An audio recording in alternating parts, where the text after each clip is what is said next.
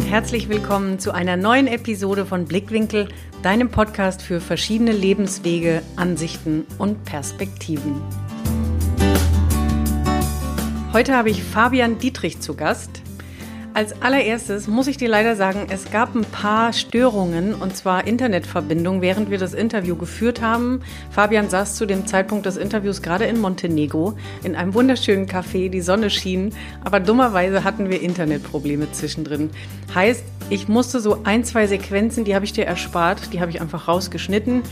Hör dir bitte das trotzdem alles an. Du wirst an manchen Stellen nämlich merken, dass es so ein bisschen gehakelt hat. Das habe ich aber drin gelassen, um nicht völlig den Sinn auch äh, zu verzerren. Also es gibt alles schon noch einen roten Faden, aber nur, dass du von Anfang an weißt, das war leider die Technik, die uns kurzzeitig im Stich gelassen hat, so zwei, dreimal. Ansonsten ein super schönes Interview. Fabian reist seit 15 Jahren um die Welt und auf seiner Seite steht, er wäre Adventurer, Speaker und Entrepreneur. Aber du wirst gleich selbst hören, was er sagt, was er in allererster Linie mal ist. Und wir haben uns über diverse Dinge unterhalten, vor allem über den ganzen Weg. Wie ist er dazu gekommen, dass es losging mit dem Reisen? Was ist ihm dann alles passiert? Und das Schönste, deshalb siehst du das auch im Titel der Folge, ist, dass Fabian schon von Anfang an seinem Bauchgefühl gefolgt ist und was dadurch passiert ist. Und das soll dich vor allem darin bestärken, dass du einfach auch mehr auf dein Bauchgefühl hören darfst und dem folgen kannst und deine Neugierde einfach nicht abzulegen. Fabian hat zum Beispiel mal einige Jahre sein Unternehmen aus einem Land Rover rausgeführt. Auch das ja, war ja so nicht geplant, sondern hat sich entsprechend so ergeben. Wir haben auch darüber gesprochen, ob es Zufälle gibt oder nicht. Da darfst du mir gerne deine Gedanken und Einstellungen zu teilen in den Kommentaren. Aber ich will jetzt gar nicht so viel verraten. Wir starten jetzt einfach direkt rein mit der Folge und ich wünsche dir ganz viel Spaß beim Hören.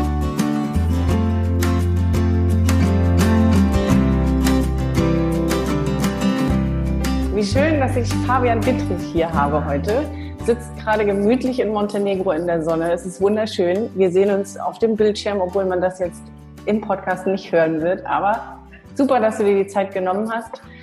Stell dich doch einfach mal vor, wie du dich vorstellen möchtest, denn wenn man auf deine Website geht, dann findet man da drei Schlagworte, die ich jetzt nicht im Vorfeld ähm, schon sagen werde. Aber stell dich doch einfach mal vor, wer du so bist, was du machst und wie du da hingekommen bist. Oh Gott. ja, ich bin Fabian, ich bin ein Mensch, 37 Jahre alt und ich bin gereist die ganze Zeit, jahrelang, schon damals, als es noch kein Internet gab mhm. und Wi-Fi. Also noch gehöre ich noch zu so einer alten Schule der Reisenden, wo man, weil es keine Handys gab, gezwungen war, miteinander zu reden in, in den Hostels. Und ja mich damals so mit 20, als ich dann zum ersten Mal, das war 2018, vor 17 Jahren nach Thailand gegangen bin, ins, ins Reisen verliebt und seitdem nie wieder aufgehört. Jetzt gerade nur nach, nach 17 Jahren bin ich, glaube ich, zu so einem Punkt gekommen, wo ich das nicht mehr so machen will wie früher. Ich bin irgendwie durch eine komische Kette von Zufallen mal bei einem Startup gelandet, Zendesk. Ich bin vorher mit einem alten Mercedes durch Afrika gefahren und dann durch ganz komische Zufälle habe ich diesen Job gefunden und habe dann bei Sendes gearbeitet, zwei Jahre lang. Ähm, und irgendwann hatte ich da keine Lust mehr drauf und habe dann eine eigene Firma gegründet.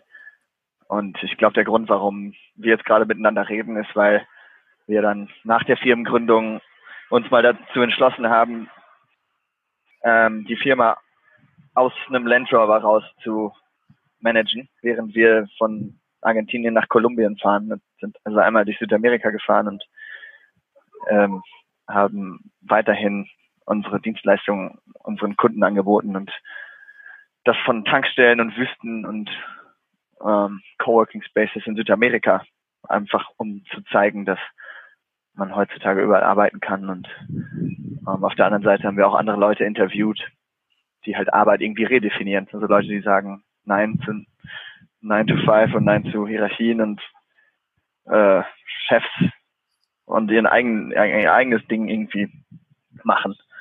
Und das war dann so ein Projekt, das hatten wir Startup Diaries damals genannt und so eine Videodokumentation darüber gedreht und das ist halt relativ äh, ja ein bisschen bekannt geworden, meine Wired und, und so ein TED Talk und so und deswegen hat das ein bisschen mein Leben beeinflusst, in dem Sinne, dass ich zu diesen Themen, gerade was so die Zukunft der Arbeit angeht oder wie sich Organisationen zurzeit entwickeln, also der Austausch von Kontrolle zu Vertrauen, zu diesen Themen werde ich zurzeit oft eingeladen, um auf, auf Konferenzen äh, zu sprechen.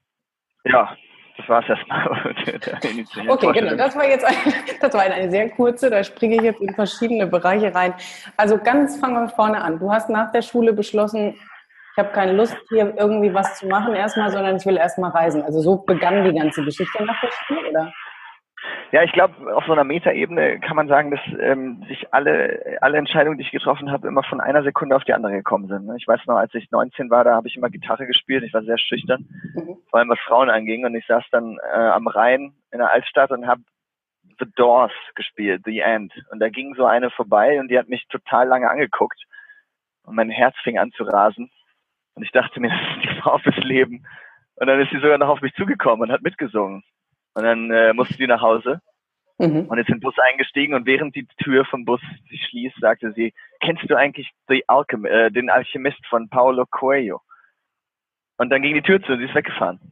Und weil ich ja so fasziniert war, habe ich mir sofort das Buch gekauft am nächsten Morgen, habe das in einem Tag durchgelesen und ihr dann eine SMS geschickt mit so einem alten Nokia, das war ja schon 20 Jahre her oder so, und habe Maktub reingeschrieben, das kommt im Alchemisten vor. Mhm. Und dann äh, ist sie an dem gleichen Tag noch zu mir nach Hause gekommen. Und das war eine völlige Katastrophe, dieses Date. Und ich habe mir schon vorher gedacht, ja, im Alchemisten geht es ja darum, dass man irgendwie die Zeichen, die einem so in den Weg gelegt werden, äh, folgen sollte. Mhm. Und bestimmt wird das jetzt gar nichts. Und die ist nur in mein Leben gekommen, um, um, um mir dieses Buch zu empfehlen. Und genau so war es dann auch. Und ich meine, ich glaube jetzt nicht, dass da irgendeine Magie drin hintersteckt oder so, aber ich glaube, damals habe ich dann ein bisschen daran geglaubt und habe dann die Zeichen befolgt. Und dann gab es mal das The Beach Buch ist plötzlich ähm, auf, bei mir gelandet. Es gab Book Crossing. Das ist so ein Konzept, wo man alte Bücher, die man nicht mehr, die man schon gelesen hat, äh, da drückt man so ein Barcode rein in die erste Seite und lässt das irgendwo liegen, damit es jemand anders findet. Und dann kann man mhm. auf einer Weltkarte sehen, wo ist dieses Buch lang äh, reist. Cool. Und gerade wenn man so einen Flughafen liegen lässt, ist das super interessant, wer das danach liest und die lassen in Kommentare. Also, und da war, hatte ich auf einmal The Beach in der Hand. Und da ging es ja, Leonardo DiCaprio war ja hinter in dem Film, da ging es ja um Thailand, Chaos Sun Road und ich wollte unbedingt dahin. Mhm. Und dann hatte ich mal kein Geld, habe dann beschlossen, meine Wohnung aufzugeben. War drei Monate in Thailand, Laos unterwegs und meine Mutter kannte aber jemanden, der äh, mit zum Zivildienst, für den Zivildienst nach Chile gegangen ist. Und mhm. dieser jemand ist dann nicht wieder zurückgekommen, sondern hat äh, dort Ende der 90er, als der Dotcom-Boom am Laufen war, ähm, dort eine, eine, Firma gegründet. Die, der war 19, dann gab es noch einen Kubaner, einen zwei Chilenen und einen Kanadier. Äh, die wohnten in einem Wohnzimmer zusammen und haben Reis und Ketchup gegessen. ähm, plötzlich gab es aber diesen Dotcom-Boom und alle wollten eine Webseite haben, auch das Sheraton Hotel zum Beispiel. Und dann haben die die ersten Websites für chilenische Hotels und sonst Firmen gebaut und plötzlich hatten sie eine Firma mit, mit 100 Angestellten innerhalb von zwei Monaten. Also von Reis und Ketchup im Wohnzimmer zu Firma mit 100 Leuten. Und dort bin ich dann gelandet und das war mega super für mein Leben. Gerade diese Gründer, die am Wochenende halt darum das Surfen gefahren sind und tags äh, in, in der Woche da gearbeitet haben, die hatten so eine so eine Einstellung von alles ist irgendwie möglich, vor allem weil die selber durch diesen Wandel gegangen sind von, von durch den Dotcom-Boom. Die gehören, cool. die sind noch mal ein paar Jahre älter als ich. Ja. Und mhm. ja, das war ein, ein, ein Grundstein in meinem Unternehmerleben, nämlich dass, dass, dass es keine, keine Grenzen gibt und alles irgendwie möglich ist, weil ich mit den fünf Gründern ja, am Wochenende surfen gefahren bin und ein bisschen was von diesem, von diesem Goldrush, den die so im Kopf hatten und diese Attitude, die man damals bekommen hat, wenn man durch den Dotcom-Boom gegangen ist, mit, mit auf den Weg bekommen hat. Das hat mich sehr, sehr beeinflusst. Und ja, da war ich ein Jahr in Chile und bin dann wieder zurück nach Deutschland und ja, ich war so motiviert. Ich habe damals Informatik studiert, hatte noch drei Semester vor mir, dass ich dann alle drei Semester in einem gemacht habe, weil ich unbedingt wieder nach Chile wollte und bin dann aber nicht in Chile gelandet, sondern in, hab dann, ich habe so eine Massen-E-Mail geschrieben an alle Leute in meinem E-Mail-Verteiler damals und habe gesagt, kennt irgendjemand die, äh, jemand, der ein Zimmer frei hat, egal wo auf der Welt. Und dann kam eine Nachricht zurück von einer Freundin aus Chile, die meinte, ich kenne da jemanden in Madrid und deswegen bin ich dann in Madrid gelandet, war dann ein Jahr in, in Spanien und ja, immer so weiter. Ich weiß nicht, ich bin gerade, glaube ich, von der Spur, aber es war alles eine zusammengestrickte Kette von verrückten Zufällen. Ich habe das nie geplant, sondern bin einfach nur mit so einem natürlichen, kindlichen äh, Entdeckungstrieb auf die Welt zugegangen, ohne Angst zu haben und mit einem gewissen Urvertrauen, dass mir nichts passieren kann. Und das wurde immer belohnt. Das ist halt ein super, super Geschenk und auch für die Hörer, weil also das habe ich ja jetzt in meiner Arbeit als Coach immer wieder, genau, dass dieses Selbstvertrauen und Urvertrauen so oft fehlt und zugedeckelt ist mit Angst und dass das die meisten Gründe sind, wieso jemand nicht handelt oder nicht sein Ding lebt oder nicht was anderes macht, obwohl er es so fühlt.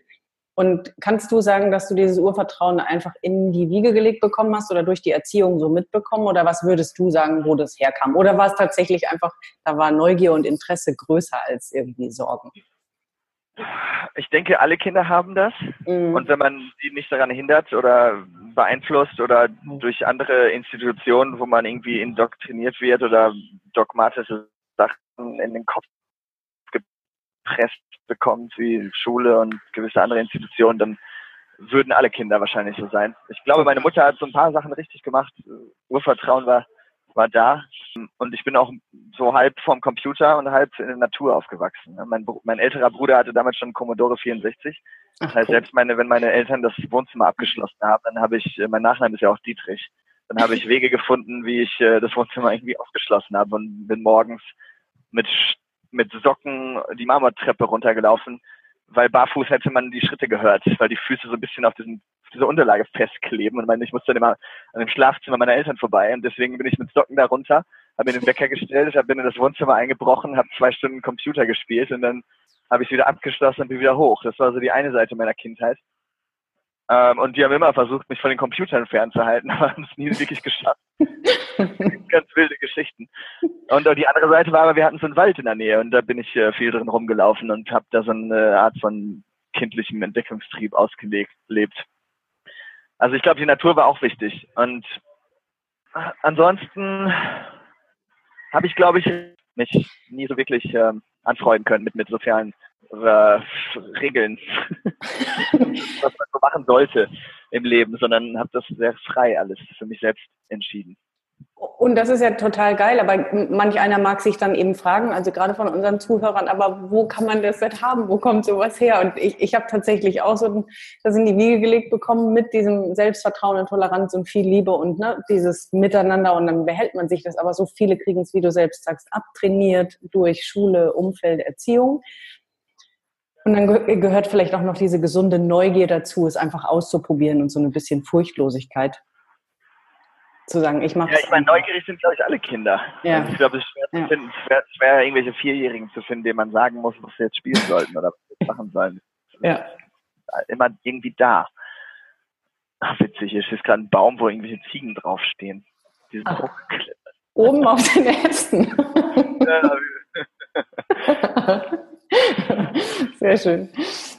Ähm, ja, den sagt auch keiner, klettert mal da hoch. Ich war ja letztens irgendwo ja. im Amazonas ja. und habe da so aus dem Fenster rausgeguckt von so einem langhaarigen Typ, der da so ein Camp geleitet hat. Und da gab es diese, diese rosanen äh, Amazonas-Delfine, die da aus dem Wasser gesprungen sind. Und äh, der hatte noch drei Katzen und vier Hunde, die alle mit dem Schwanz gewackelt haben und Grillen haben laut gezirpt. Und da dachte ich so, hm, irgendwie machen die alle hier so ein Ding. Äh, die spielen weiter, auch wenn sie nicht mehr Kind sind.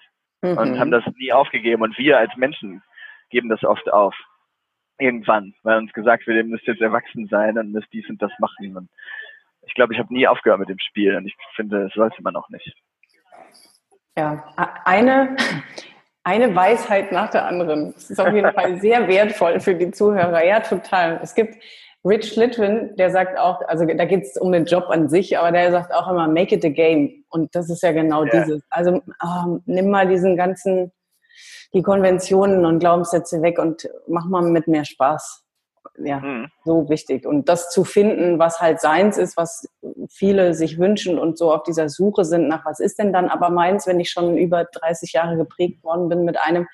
Wenn du das siehst, was jetzt durch diese vielen, vielen Jahre Reise, weil dann gab es ja bei dir in Anführungsstrichen nie einen wirklich konventionellen Weg. Also du hast einfach immer auf den Bauch gehört, sagst so, ich gehe jetzt reisen und plötzlich war da was und dann warst du in der Firma drin. Und, aber aus welchem Grund bist du Nee, du hattest gesagt, stimmt, du hast gesagt, dass du Informatik studiert hast. Hast du das noch begonnen, als du in Deutschland warst, bevor du dann nach Chile bist? Ja, ich war 19 und im kleinen konservativen Dorf wollte unbedingt raus und ähm, weil ich halt so viel schon vom Computer saß, fünf Jahre ja. lang oder noch ähm, dachte ich, das, das war dann schon sehr konventionell, weil ich dachte mir, hm, was kann ich gut?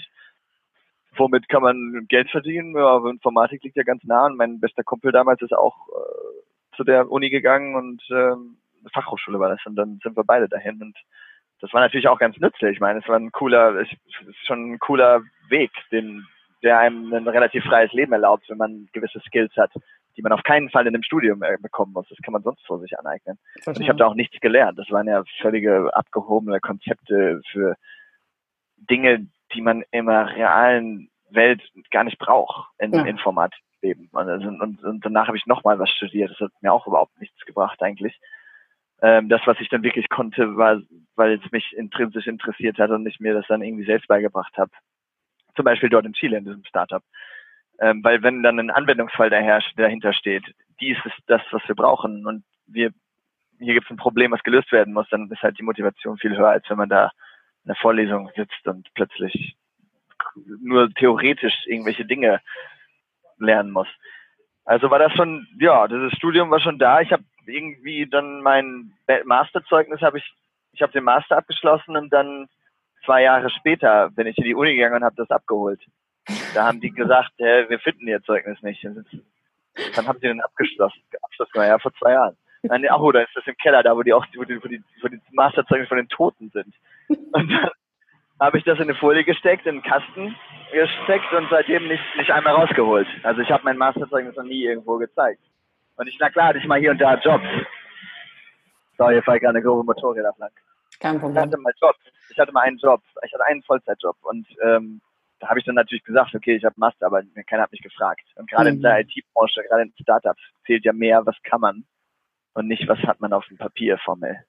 Ja, so wichtig. Und dass du dann halt quasi in Anführungsstrichen durch Zufall, also wir wissen, es gibt keine Zufälle, aber durch das Folgen des Bauchgefühls, dass du dann in die, dieses Startup reingepurzelt bist um dann da zu landen. Ich meine, was Geileres hätte dir ja dann wahrscheinlich, so wie du es auch beschreibst, gar nicht passieren können. Also es war im Endeffekt der Beginn der Reise, also der anderen Reise.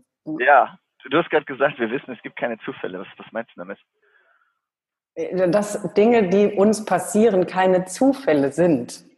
Also ohne das jetzt irgendwie mit zu viel Spiritualität oder sonst irgendwas zu beladen, aber die Dinge, die uns nun mal passieren, sind keine Zufälle. Die haben eine Aufgabe, die haben einen Grund. Uns passieren zum Beispiel auch Dinge ja immer und immer wieder, bis wir sie lernen und verstehen und gelöst haben. Also es gibt ja Menschen, denen passieren Sachen ständig immer wieder, bis sie verstehen, warum sie passiert sind und lösen sie. Und dann werden sie auch nicht mehr wieder passieren. Und das war ja kein Zufall, dass du denen begegnet bist. Also ich würde denken, es war schon Zufall. Ja. Also jetzt im Endeffekt kann, weißt du aber, wofür es nötig war. Also man kann es auch anders formulieren. Ne? Man kann einfach nur sagen, ja, dadurch, dass mir das und das passiert ist, ist daraus das und das gekommen und heute wäre ich gar nicht da, hätte ich die da nicht getroffen. Und daraus könnte man sagen, das war dann kein Zufall. Aber wie auch ja. immer man das, ne? Wie ich glaube glaub halt nur nicht, dass Menschen einen in den Weg gesetzt wird damit. Also ich glaube nicht, dass da irgendwo irgendeine Energie oder äh, äh, äh, Einheit oder Entity ist, die solche Dinge bestimmt, sondern nee.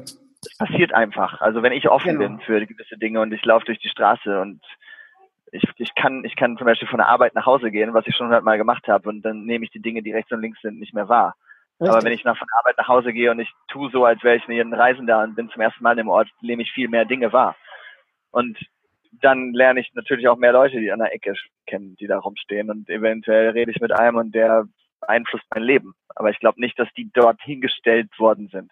Nee, gebe ich dir voll recht, ja. Mhm. Das Schicksal ist, was man selbst ausmacht. Es gibt kein vorgefertigtes Schicksal, denke ich. Ah, nee, bin ich voll bei dir, auf gar keinen Fall. Also man, man könnte das tatsächlich auch so formulieren. Ich hätte es jetzt gerade sagen wollen, aber du hast es schon gesagt. Offen zu sein und bereit zu sein. Das sind die zwei Sachen, die wir brauchen. Und die Wege können dann ganz unterschiedlich sein. Also wenn wir ja. zehn Leben hätten, sehen sie zehnmal unterschiedlich aus. Aber wenn wir offen und bereit sind, dann sehen wir genau das, was du jetzt eben als Fremder in dem Ort bist. Ne? Oder du siehst Türen, die auf sind. Aber du musst sie sehen und du musst auch bereit sein, reinzugucken und sie zu öffnen, anstatt halt zuzumachen und immer vorbeizulaufen. Ja. Und deswegen ja. ne, wir wären alle nicht an dem Punkt, wenn wir manche Dinge eben da nicht gehabt hätten. Und da, daraus ja. könnte man den Satz formulieren, aber es hat was mit Offenheit zu tun. Ja. Und so, dann hattest du, und dann hast du das doch aber irgendwann dort aufgehört, weil, also bei, oh. Zendesk, bei Zendesk oder arbeitest du für die immer noch oder mit denen? Nee, ich bin nicht mehr bei denen angestellt, aber, aber ich kriege noch ziemlich viel, ich habe noch mit, ziemlich viel mit denen zu tun. Mhm. Das war eine krass geile Zeit und ähm, ich habe da 80, 90, teilweise 100 Stunden die Woche gearbeitet. Das war völlig, das war so, kurz vorm ins Bett gehen, den Laptop vom Bauch runter und beim Augen aufmachen den Laptop wieder auf den Bauch drauf, dann eine halbe Stunde im Bett gelegen, dann ich habe da bei so einer Horderin in England gewohnt, in Victoria Station, so eine ältere Rosemary, die hat äh, so viel Kram von der Straße aufgesammelt, dass sie quasi mit einer Leiter in ihrem Zimmer auf diesen Kram steigen musste und dann da hatte sie alte Teppiche drauf und da schlief die. Dann irgendwann war das auch noch voll, dann ist sie in der Badewanne geschlafen. Und da musste ich morgens immer schreien, Rosemary, ich komme jetzt runter. Dann ist sie aus der Badewanne raus. Und es gab dort zwei, ähm, zwei so äh, Ausflüsse, eins mit so einem kochen heißen Wasser und das andere ganz kalt. Und ich musste dann mit einem Eimer das kochen heiße Wasser mit dem kalten mischen und mir beim Kopf gießen. Also in den Verhältnissen habe ich gewohnt ein paar Monate lang und dann habe ich einen Anzug angezogen und bin äh, nach Paddington Station gefahren. Also es war so und ich kam gerade von aus Afrika. Also das hat ganz gut gepasst, weil die Transition in die Businesswelt in London war dann nicht ganz so schwer, weil ich immer noch in so einem Chaos gewohnt habe.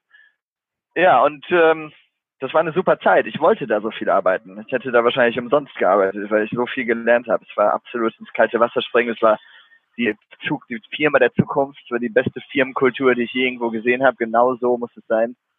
Äh, das war diese sogenannte Teal. Organisationsform. Oder es gibt ja diese organisationspsychologischen Theorien, wie Organisationen gebaut werden können. Und ja. Zendesk war die, war die absolut beste beste Organisationsform, wo jeder individuell sich entfalten konnte, wo man seine Fähigkeiten, wo der Job quasi an die Fähigkeiten angepasst worden sind. Ein Startup, was so schnell gewachsen ist.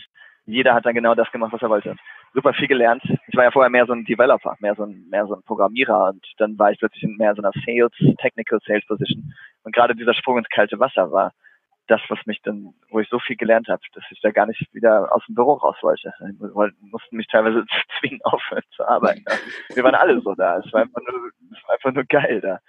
Und ja, da war nach so einem, ich hatte einen Kumpel, der war so ein bisschen suicidal. Ähm, mhm. Hatte ich auch ein paar Jahre nicht gesprochen. Er hatte so einen Burnout erlebt in der Führungsposition gewesen und äh, zu viel Stress und dann einen neuen Boss bekommen und der war nicht so freundlich und der wollte den trotzdem äh, zufriedenstellen und es ging nicht und dann hat er einen Tinnitus bekommen und stand schon auf dem Turm, ne, wollte sich schon umbringen. Und dann hatte der alles versucht, der konnte halt nicht mehr schlafen wegen diesem Suchen im Ohr und dann Lasertherapie, Yoga, Psychologen, Psychiater, alles durch und dann äh, habe ich dem mal gesagt, Alter, du hast alles probiert, jetzt hör endlich auf, da zu arbeiten und geh mal da weg. Und dann hat er gesagt, ja, wohin denn? Ich sehe in Amazonas. Und dann meinte er, ja, kannst, kannst du mir den, kannst du mich dahin begleiten und übersetzen? Ich sehe, ja, zahlst du mir den Flug? Und dann meinte er, ja. Und dann sind wir dahin. Und dann haben wir einen Monat den da in, habe ich den in Amazonas gesteckt und von schamanisch auf Deutsch übersetzt.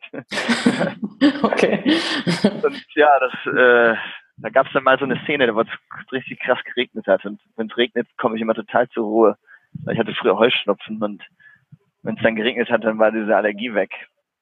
Und dann saß ich da im Dschungel und dachte mir, puff, wenn ich jetzt so weitermache, könnte ich wahrscheinlich auch irgendwann so einen Burnout bekommen, wenn ich 100 Stunden die Woche arbeite. Ich meine, mir hat es viel, total viel Spaß gemacht. So dieser Eustress, dieser positive mhm. Stress ist ja, ist ja super. Aber trotzdem nicht leben, nicht, nicht, nicht zehn Jahre lang. Und dann bin ich zurück und habe eine Präsentation für meinen Chef vorbereitet. habe gesagt, hier, sowas bei Sende ist alles super geil.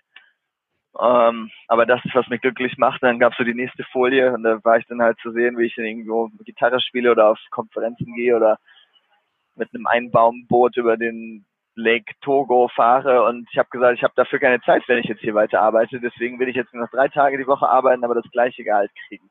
Mhm. Und da meinte mein Chef so, no fucking way, mate. Und ähm, hatte dann aber so einen anderen Vorschlag, dass ich einfach eine, selber eine Firma aufmache mhm. und das dann gerade am Anfang so ein paar Kunden zuschuster, damit der Stein ins Rollen kommt. Und dann ist das plötzlich passiert. Es war, ich meine, wenn man sich das auf einer Metaebene vorstellt, ich bin mit dem Auto durch Afrika gefahren, habe da auf der Straße teilweise geschlafen, eine Polizeistation mit irgendwelchen Polizisten neben mir mit einer AK-47 auf dem Bauch. Und dann auf einmal hatte ich Malaria und weil ich im Malaria-Wahn irgendeinen Kram gegoogelt habe, hatte ich den Job bei Zendesk und dann auf einmal hatte ich meine eigene Firma, obwohl ich eigentlich nur mit dem Auto durch Afrika fahren wollte.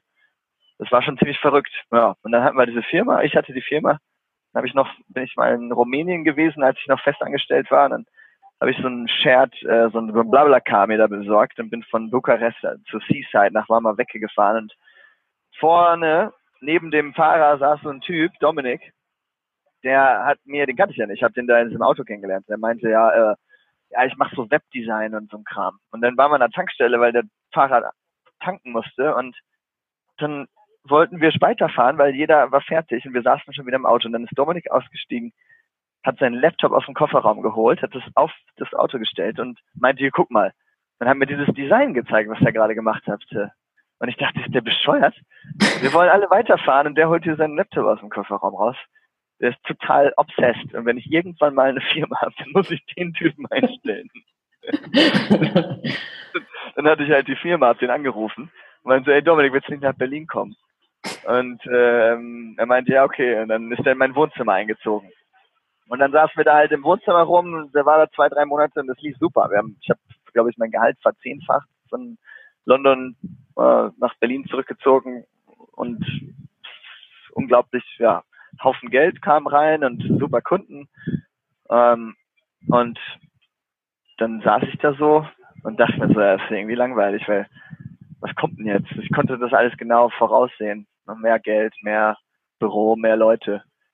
Und ich habe direkt gemerkt, dass das gar nichts mir bringt. Äh, ob ich jetzt 50.000 oder 300.000 verdiene, das hat irgendwie an meinem Glück nicht so viel verändert, was man ja auch an den Studien sieht. Es gibt ja diese direkte Korrelation zwischen Glück und Einkommen pro Jahr. Das geht so bis 50, 60 K hoch, je nachdem, wo man ist. Und danach stagniert es noch, nur noch, ob man jetzt 200.000 oder eine Million, egal. Mhm. Ja, das konnte ich sehr gut nachvollziehen. Ähm, und dann dachte ich, ja, hm, langweilig. Dann habe ich ähm, David angeschrieben auf Facebook und habe gesagt, hi David, Komma, what should I do with my life? Und dann hat er geschrieben, kauf mal diesen Land Rover und hat dann so einen Link geschickt auf, für einen Land Rover, der stand in Buenos Aires. Und ich dachte, was soll ich denn mit so einem Land Rover? Und dann steht der auch noch in Buenos Aires. Und dann meinte ich so, was David, what should I do with this Land Rover? Und er so, ja, das steht in Buenos Aires, kannst du einmal durch Südamerika fahren. Da was soll ich denn damit? Dann bin ich aber ähm, aufs Klo gegangen und dachte mir, hm, wenn wir jetzt diese Firma aus dem Land Rover rausmanagen, dann ist es wieder spannend. Und wir können noch so ein äh, Projekt machen, wo wir zeigen, dass das geht und dass Arbeit ähm, auch so kombiniert werden kann mit mit der mit der Passion. Also mein, das war damals noch Reisen. Da bin ich vor der Toilette ins Wohnzimmer und da saß Dominik, der hat so getippt. Und dann meinte ich, hey Dominik, should we should we run the company from a Land Rover while we cross South America? Und er meinte, er hat so kurz aufgeguckt, meinte, sure. Und dann hat er wieder runtergeguckt und weitergetippt. Und ich so, I'm fucking serious, eh? Und er so, yeah, sure. Und dann, ähm, ja, zwei Monate später waren wir in Buenos Aires, haben den Land Rover bezogen und plötzlich war das dann unser Mobile Office. Und dann haben wir vor, war ich in Granada, in Spanien, habe dann noch so einen Typen kennengelernt, so einen halb, einen Deutschen, der aber vietnamesisch aussieht, weil seine Eltern daherkommen und der musste gerade so auch mal aus Europa raus. Und dann haben wir den auch mitgenommen und sind dann zu dritt von Buenos Aires bis nach Cartagena, also einmal durch Südamerika durch und haben diese Firma aus dem Rover weiter gemanagt. Und das war ja sehr herausfordernd, gerade am Anfang, weil wir auch noch die Videodoku drehen mussten und Leute interviewen und das Auto ist kaputt gegangen und von einem Tag auf den anderen war alles weg. Ne? Keine, keine Infrastruktur mehr, kein Wi-Fi, kein nichts, kein, keine Toiletten, keine Restaurants, kein Schreibtisch. Plus noch diese ganze Arbeit, die wir durch das Projekt Startup Diaries äh, hatten. Und da haben wir viel gelernt. Also gerade durch diesen Arbeitsdruck, wo wir vorher dann äh, acht Stunden Zeit hatten pro Tag, hatten wir dann nur noch zwei oder drei oder vier Stunden für die gleiche, für das gleiche Volumen. Mhm. Da haben wir dann gemerkt, das kann man auch an vier schaffen, ne? wenn man muss. Wegen durch den Druck und durch den richtigen Einsatz von Tools und Efficiency Hacks und Shortcuts haben wir gelernt, das, was wir vorher in acht Stunden gemacht haben, in drei oder vier zu machen. Und die restlichen Zeit war dann halt fahren und Auto reparieren und Leute interviewen und Videos zusammenschneiden und Social Media Kram und Storytelling und Spaß haben. Und ja, irgendwann zehn Monate später sind wir dann in Kolumbien angekommen und haben das Ding wieder zurück nach Hamburg geschifft in einem Container.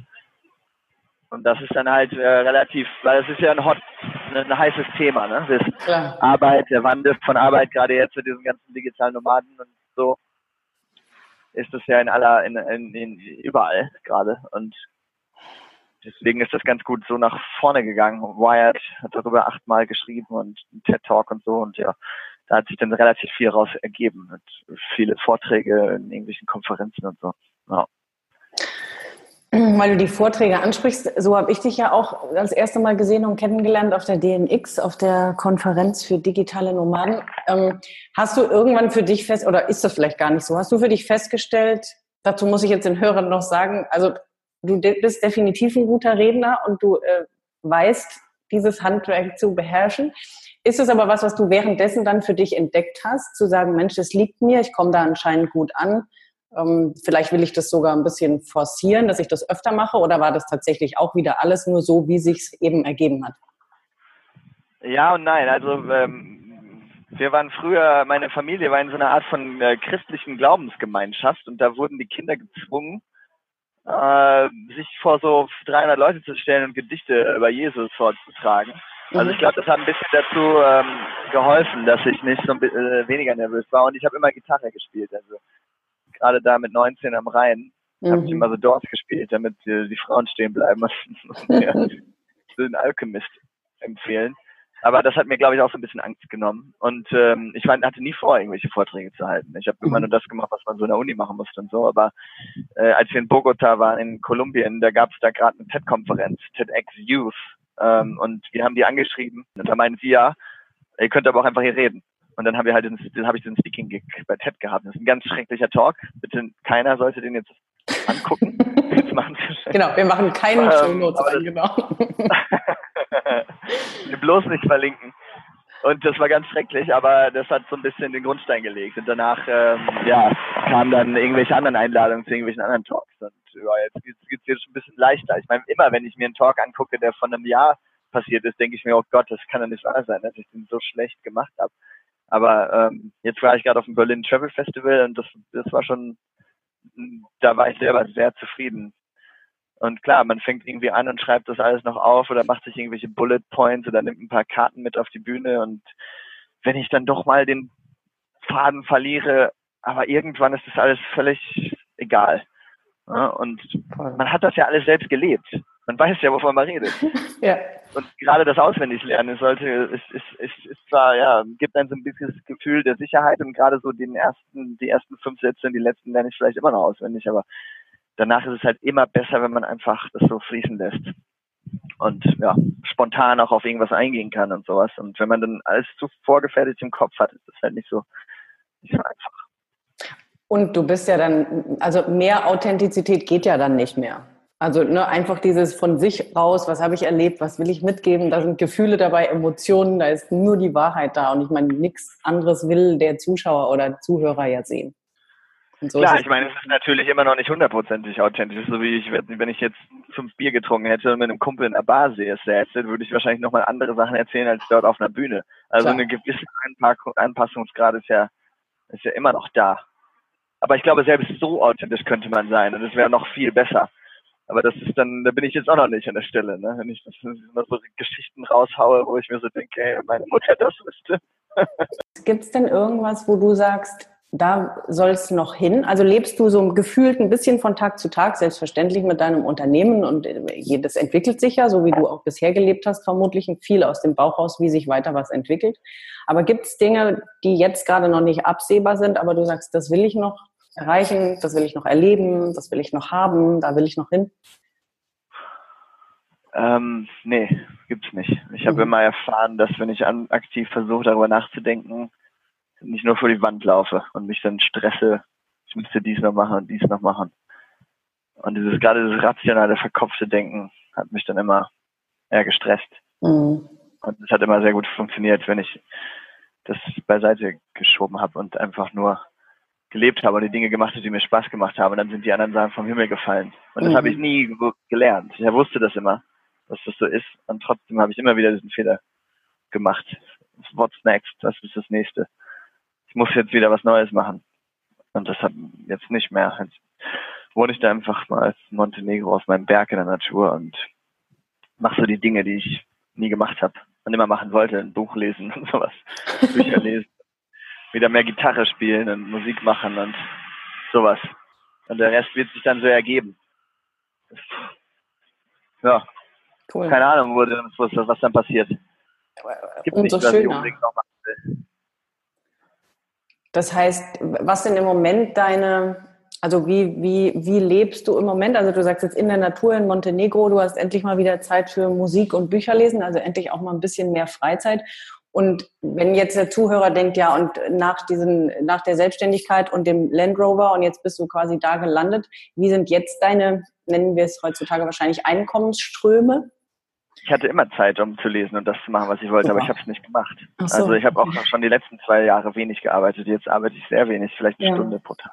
Ja. Ich hatte immer ganz viel Zeit, ich habe es aber nicht gemacht. In Berlin sitze ich da in meiner Wohnung und es gibt so viele Optionen und ich bin so halb wahrscheinlich ADHD-Patient also wenn ich das diagnostiziert wurde, aber meine Mutter hat mich mit elf Mal zum Psychologen gebracht und meinte, mein Sohn ist vielleicht überaktiv. Da hat er gesagt, nee.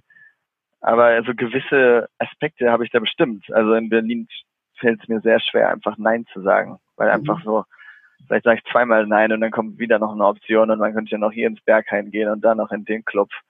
Und dann kommt man da irgendwie nach 30 Stunden erst wieder raus. Und, ähm, zwei, zwei Tage irgendwie äh, regenerieren und äh, ja, dann ist schon wieder Wochenende und sowas. Das habe ich auch mal eine Zeit gemacht, war auch geil und ist auch eine super Sache, sollte man, finde ich, sollte man mal gemacht haben. Aber die Zeit ist jetzt irgendwie vorbei. Und es scheint, als äh, hätte ich nicht alleine die äh, Willensstärke gehabt, das da rauszukommen, ohne dass ich mal auf den Berg ziehen musste. ohne auf den Berg. Und äh, es gibt ja kein, kein, keine Clubs mehr in der Nähe und keine Freunde, die man treffen kann und keine, keine hedonistischen Aktivitäten, denen man so nachgehen könnte. Mhm. Und dann ähm, sind durch die, ich habe früher mal gedacht, Happiness is increasing your options. Ne? Je mehr Optionen man hat, desto glücklicher ist man. Und das war auch mal, das war auch ein paar Jahre so. Und dann auch mal das Lernen, dass manche Dinge, die früher gut waren, dann nicht mehr gut sind für einen. Und das jetzt, was ansteht, ist da auf meinem Berg zu sitzen. Und der typische Tagesablauf ist, ähm, ich, ich kaufe mal so ein einmal die Woche und bringe das alles nach Hause und dann koche ich zum ersten Mal in meinem Leben. Ich habe letztens meine Mutter angerufen und gefragt, wie man Brokkoli macht. Ich habe bin jetzt 37, habe noch nie irgendwas wirklich gekocht. Also vielleicht mal ein Rührei oder so, aber kein wirkliches Essen. Vielleicht mal auf einem Date und da konnte ich dann so zwei verschiedene Sachen, die ich dann immer durch so durchrotiere. Spiegelei und Bratkartoffeln oder so. Genau. dann schon. Und äh, jetzt, und ich dachte mir, das war Zeitverschwendung. Und jetzt mache ich das und es ist mehr so ein Ritual und es macht Spaß und ich kann sogar Staubsaugen und es macht Spaß.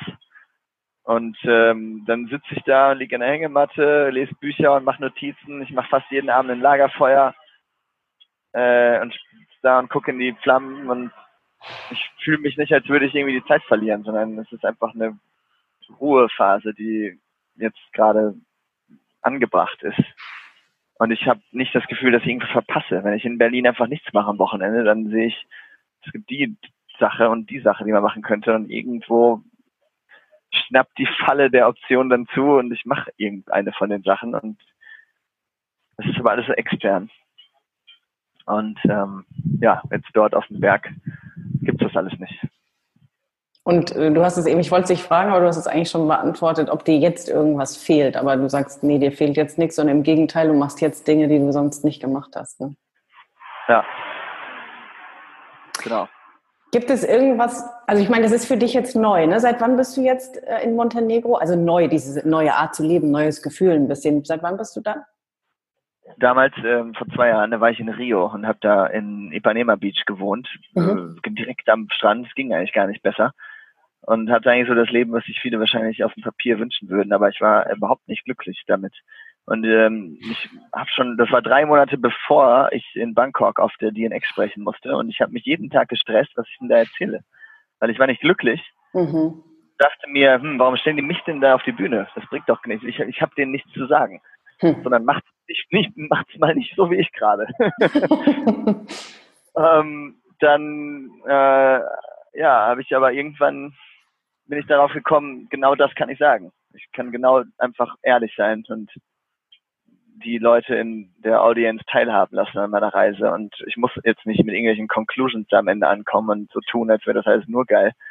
Und das habe ich dann gemacht, das war gut. Aber ähm, danach hatte ich so noch so ein, so ein Aha-Erlebnis, wo ich nach Malaga zurückgeflogen bin. Da hatte ich den Land Rover stehen gelassen, überwintern lassen und dann bin ich einen Monat durch die analysische Küste gefahren, ganz alleine. Mhm. Und habe mit keinem geredet und abends immer ein Lagerfeuer und Folien, Kartoffeln und das war wie so eine, da ist wie so eine innere Stimme äh, gekommen, die mir gesagt hat, hör auf. Und dann habe ich zufällig noch einen Podcast gehabt, zufällig, der, da ging es aber aufhören. Und was das eigentlich bedeutet. Man denkt ja immer an etwas beenden. Aber mhm. wenn man das Wort auseinander nimmt, das Aufhören, das Auf etwas hören, nämlich die innere Stimme, da dachte ich auch immer, das ist Quatsch. Irgendeine Esoterik Mist.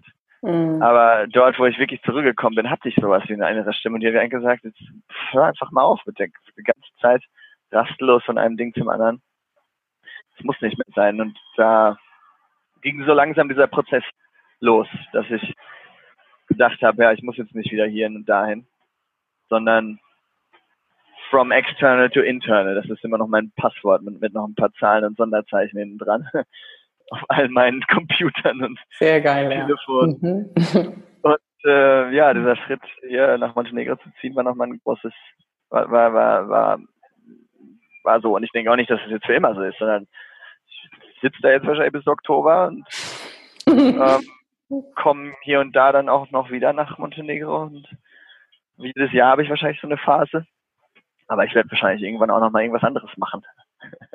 Und das ist ja auch gut so. Also es gibt ja nicht diese eine Phase, die dann ewig dauert, aber so gut, dass du auch da wieder auf die innere Stimme gehört hast. Also das Bauchgefühl, das dir einfach da gesagt hat. Und schön, dass du das gesagt hast, weil das habe ich tatsächlich auch oft mit meinen Kunden, dieses Platz machen für Intuition.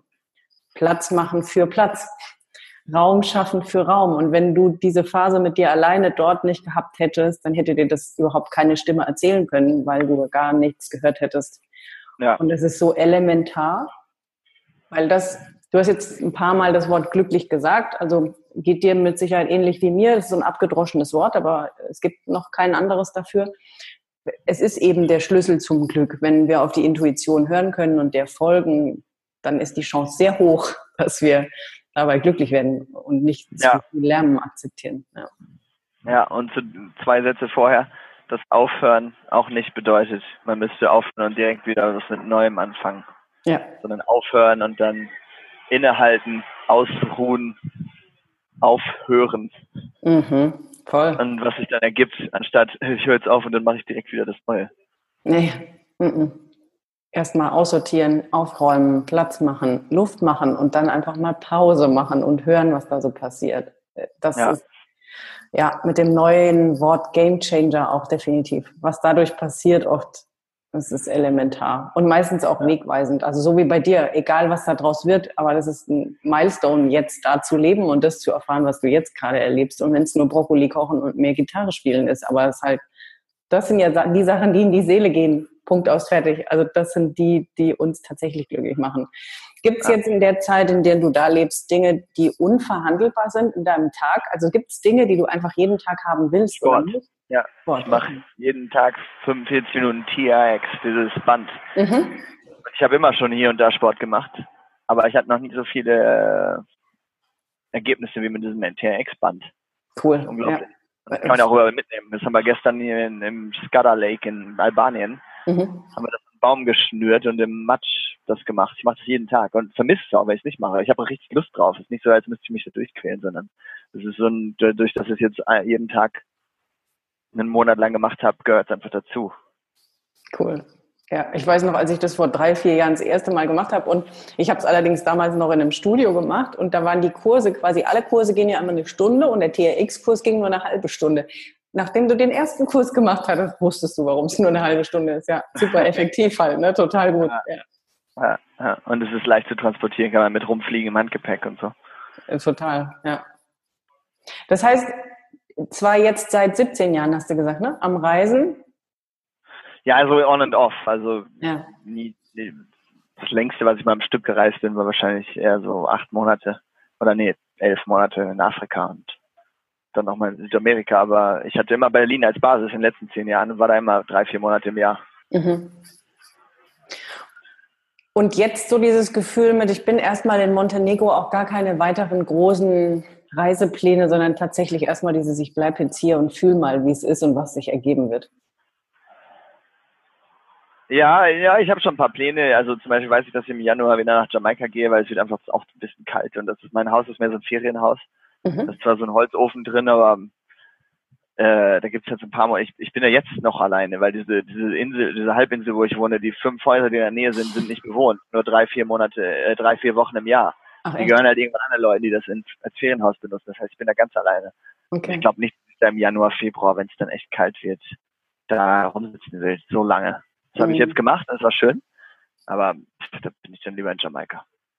Nachvollziehbar, wo du wahrscheinlich auch schon warst. Also fehlt dir irgendwie noch viel von dem Globus oder nicht mehr viel? Ach, ich war da nie so mal jemand, der da irgendwelche Länder gezählt hat. Ja. Ich war noch nie in Australien auch so und will da auch gar nicht hin gerade. Ja ich fahre immer wieder zurück zu den Orten, wo ich schon war und da habe jetzt auch nicht so das Bedürfnis, immer wieder Neues kennenzulernen. Vor allem jetzt gerade nicht. Äh, war ja auch schon ein Haufen, ne? Ja. Ja. ja.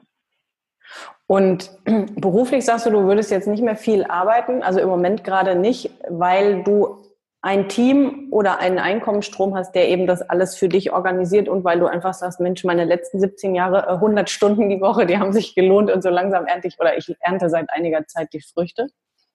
Ja. Nee, ich habe nur bei Sendes mal so viel gearbeitet. Ne? Das hm. war ich ja nur anderthalb, zwei, zwei Jahre, da habe ich mal so viel gearbeitet, sonst äh, nicht. Und ja, ich habe das erst alles alleine gemacht, seit ich meine eigene Firma hatte. Da habe ich dann auch relativ viel gearbeitet, aber weniger als bei Sendes. Vielleicht so acht, neun Stunden am Tag und äh, ja, dann habe ich immer Dominik eingestellt und Dominik hat noch ein paar neue Leute mitgebracht und ähm, jetzt äh, bin ich gerade dabei, mich komplett davon zu befreien und ich mache nur noch so im, im, im Ausnahmefall oder wenn was schief läuft oder ich beantworte eigentlich nur noch ein paar E-Mails hier und da und die Sachen, die zu machen sind, weise ich dann anderen zu. Wenn du so zum Abschluss eine Sache jemandem mitgeben wollen würdest oder könntest? Nee, ich habe zwei Fragen. Einmal, wenn jemand vielleicht, so wie du, fertig ist mit der Schule, wenn du ihm was mitgeben könntest, einen Satz, was würdest du da mitgeben? Ich würde schon vorher ansetzen. Also man mhm. hat ja, man ist ja nur fünf, sechs Stunden in der Schule, dann hat man noch einen Haufen Zeit danach ich würde sagen, man braucht keine guten Noten, sondern gerade da so über die Runden kommen. Wir haben ja noch Schulpflicht in Deutschland, also sollte man das schon machen. Aber ob man jetzt eine drei oder eine vier überall hat, Hauptsache man macht's fertig und kann sich schon bei äh, für diese interessierenden Sachen beschäftigen, die einen wirklich interessieren. Hauptsache man kommt da irgendwie durch. Mhm. Und danach, hm, naja, ich glaube, wenn man von vornherein schon anfängt, sich mit den Sachen zu beschäftigen, die einen brennend interessieren, dann ergibt sich das wahrscheinlich alles. Mhm. Ja, so selbst. Mhm. Irgendwie. Ähm, ansonsten, ja, ich, ich benutze mir das Beispiel vom Berufsberater bei mir, ne, der mit 15 bei uns in die Schule geschickt worden ist und meinte, ihr könnt jetzt entweder dies machen oder das oder das. Es gab also drei Optionen in einer Welt, die unendliche Optionen hat. Also man sollte sich nicht, nicht festlegen auf diese von der Gesellschaft vorgelegten und vorgelebten Optionen, sondern es gibt unendlich viele. Ja. Heutzutage mit dem Internet und Udemy-Kursen und Yale und MIT und Harvard, die alles umsonst ins Internet stellen. Ja. ja, man kann lernen, was man will, ist alles im Internet und meistens auch sogar noch umsonst. Und ähm, ja, das ist die andere Sache, die ich immer gerne erzähle. Das Fishing is best when no one goes. Ne? Wenn man an einem See ist und man angelt da, wo alle angeln, dann ist es halt unwahrscheinlicher, dass man Fisch fängt. Und wenn man seinen eigenen Weg geht und das macht, auch wenn das halt manchmal nicht so leicht ist, weil man von den Leuten, die an der gleichen Stelle angeln, komisch angeguckt wird, ja. fängt man auf der anderen Seite vom See, vom See trotzdem leichter Fische. Ja. Also sich nicht davon beeinflussen lassen, was normal ist, sondern das machen, was man will. Follow your heart. ja, genau. Also ich meine, manche Sachen, ja, sie sind, man hört sie immer wieder, aber es ist tatsächlich exakt so. Eine allerletzte Frage, wenn du jetzt ein Megafon in der Hand hättest und die ganze Welt würde dir zuhören und du hättest jetzt eine Minute was zu sagen, was würdest du der Welt sagen wollen? Leider habe ich jetzt direkt an die gleiche Frage gestellt, äh, gedacht, die äh, einem anderen gestellt worden ist und die Antwort fand ich super.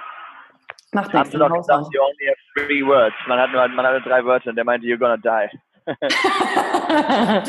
ja, aber es ist richtig. Und mit dem, was du davor gesagt hast, passt es ja auch wunderschön zusammen. Und genau ja. weil wir wissen, dass es hier zu Ende geht irgendwann mit allen von uns, sollten wir dann genau vorher aufs Herz hören. Ja. Ja. You're gonna die and you're only gonna die. Also egal was passiert, ist gar nicht so schlimm. Das Schlimmste, was einem passieren kann, ist, dass man stirbt. Ja, ja. Auch davor ein bisschen die Angst zu verlieren und nicht das immer im Nacken zu haben. Ja. Mhm. Ja. Und ähm, ich habe so einen, so einen Favorite Philosopher früher mal gehabt. Der hat mal gesagt, everybody needs a symbiotic relationship with a deconditioning agent. Also jeder sollte eine vernünftige Beziehung haben mit irgendwas, was äh, einen dekonditioniert. Weil wir haben ja alle, wir sind ja alle zur Schule gegangen und ob das jetzt gut oder schlecht war, sei mal dahingestellt, aber wir wurden konditioniert und das Dekonditionieren ist, glaube ich, ein sehr wichtiger Teil äh, vom Leben, so vieles wieder entzulernen. Und Reisen ist eine gute Möglichkeit dafür und noch gewisse andere Dinge. Voll. Und es ist eine geile Formulierung. Also habe ich so noch nie gehört, ne? Aber also es ist super Beschreibung für das, was total wichtig ist. Ja.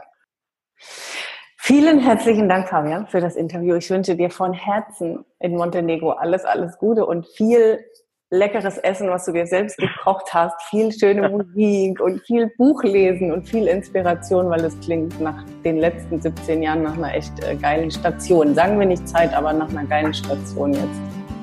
Ja, wünsche ich dir auch. Dankeschön, Dank. danke. Tschüss. Habt einen schönen Tag.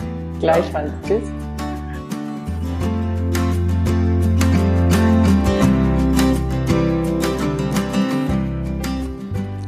So, da sind wir wieder. Ich hoffe, dass dich die paar Unterbrechungen nicht allzu sehr gestört haben. Und nachdem du jetzt noch da bist, hast du auch bis zum Ende durchgehört. Alle Links zu Fabian findest du in den Show Notes. Und wenn du jetzt nach dem Hören dieser Folge das Gefühl hast, oh Mann, ich will auch mehr reisen oder wie kann ich mehr auf mein Bauchgefühl hören, weil wir wissen alle, dass es da ist, aber überhören es manchmal oder ignorieren es oder noch viel schlimmer, wir trauen ihm nicht und lassen immer wieder dem Kopf so viel Macht. Wenn du also das Bedürfnis hast, da dich mal ein bisschen mehr um dein Bauchgefühl zu kümmern und mehr um deine Bedürfnisse, weil du merkst, dass du sowieso dich immer wieder im Kreis drehst und an eine Stelle kommst, dann vereinbar dir einfach ein Orientierungsgespräch bei mir und wir schauen mal, welche Stellschraube wir vielleicht drehen können, dass du etwas geradliniger auf deinen Wunsch, auf deine Bedürfnisse, auf deinen Traum zulaufen kannst. Ich freue mich jedenfalls von dir zu hören und auch wenn du nächste Woche wieder dabei bist bei einer neuen Folge von Blickwinkel, deinem Podcast für verschiedene Lebenswege, Ansichten und Perspektiven. Mach's gut und pass auf dich auf.